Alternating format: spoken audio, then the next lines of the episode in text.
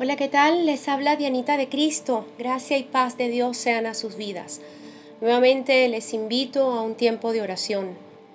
Vamos a leer en el Evangelio de Mateo, en el capítulo 18, versículo 14, la segunda parte. Dice, Él no quiere que ninguno de estos pequeños se pierda. Así es, que ni uno solo se pierda. Esa es la voluntad de nuestro Padre Celestial. Amén. Es tremendamente esperanzador para nosotros escuchar lo que en esta ocasión expresa Jesucristo. Él termina así su relato en la parábola de la oveja perdida, dejando muy clara la voluntad de Dios. Para quienes tenemos fe y también para los que no la tienen, aunque no sean conscientes de ello, la voluntad de Dios es la que rige nuestro planeta. Esto quiere decir que no ocurre nada sin que Él lo permita. Dios es un caballero, he escuchado decir. Y esto porque hacen referencia a que Él respeta nuestras decisiones y de hecho es así. Dios no nos obliga, Él nos creó con libre albedrío. La maldad que vemos en el mundo y de la cual incluso hemos sido víctimas alguna vez, ocurre precisamente porque muchos viven a sus espaldas. Sí, cuando nos hemos portado mal, hemos estado a espaldas de Dios. Sin embargo, nuestro Señor expresa que su voluntad es que todos procedan y procedamos al arrepentimiento y ninguno se pierda. Su voluntad es buena, es agradable y es perfecta. Por su bondad nos busca y nos llama porque su deseo es que podamos vivir con agrado y paz. Su plan, su plan es perfecto.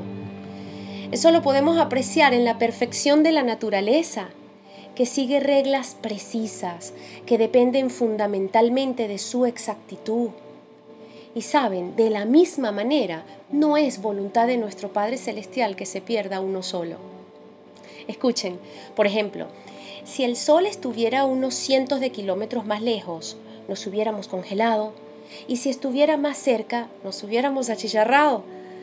Leí que el dióxido de carbono de la atmósfera tiene que ajustarse a cierta proporción. De otro modo, el planeta se calienta, los polos se derriten y la Tierra se inunda. Todo está milimétricamente calculado y programado. Y solo ciñéndose a estas reglas precisas, el universo ha sido posible, al igual que la vida en nuestro planeta.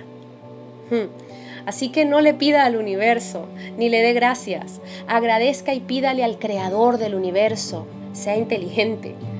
Miren, asimismo, de la misma manera que Dios expresa su voluntad en toda la creación, en lo hermoso que es nuestro planeta y perfecto, no es voluntad de nuestro Padre Celestial que se pierda uno solo. Él no quiere que nadie se pierda.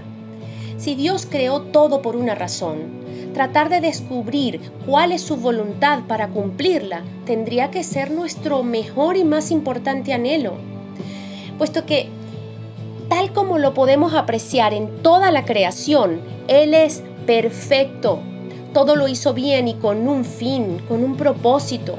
¿Por qué empeñarnos en echarlo a perder e incluso perdernos a nosotros mismos? Jesucristo nos revela que Dios es nuestro Padre y que nos ha creado para vivir eternamente con Él. El camino para alcanzar este fin, que es la voluntad de Dios, por cierto, es Jesucristo, el Verbo, que nos dijo que le amemos y nos amemos los unos a los otros como Él mismo nos ama. Jesucristo nos revela que no es voluntad de nuestro Padre Celestial que se pierda uno solo de estos pequeños, ninguno. No solo quiere salvarnos, sino que no quiere que ninguno se pierda. Esa es la voluntad de Dios. ¿No es hermoso? ¿Quién puede contra Dios? Escuchen, en un 99% estamos seguros en Él. El 1% en que no depende de nosotros, de nuestra inteligencia, libertad y voluntad. Sí, así como lo escuchan. ¿De qué o de quién depende aquella mínima posibilidad de que nos perdamos? De nosotros. Sin embargo, Dios deja ese 99 y va por ese uno, porque Él no quiere que nadie se pierda. Oremos. Padre, gracias. Gracias por no cansarte jamás de buscarnos y llamarnos. Gracias porque a pesar de nosotros mismos y nuestras rebeldías, tú nos has amado y nos amas y expresas tu voluntad de no querer perdernos jamás. Oramos por los perdidos para que sean alcanzados por tu perdón, misericordia y amor. Oramos por tu compasión, por tu compasión y por nuestros corazones rendidos a ti. Gracias Padre, oramos en el nombre de Jesucristo, nuestro Señor y Salvador. Amén y amén.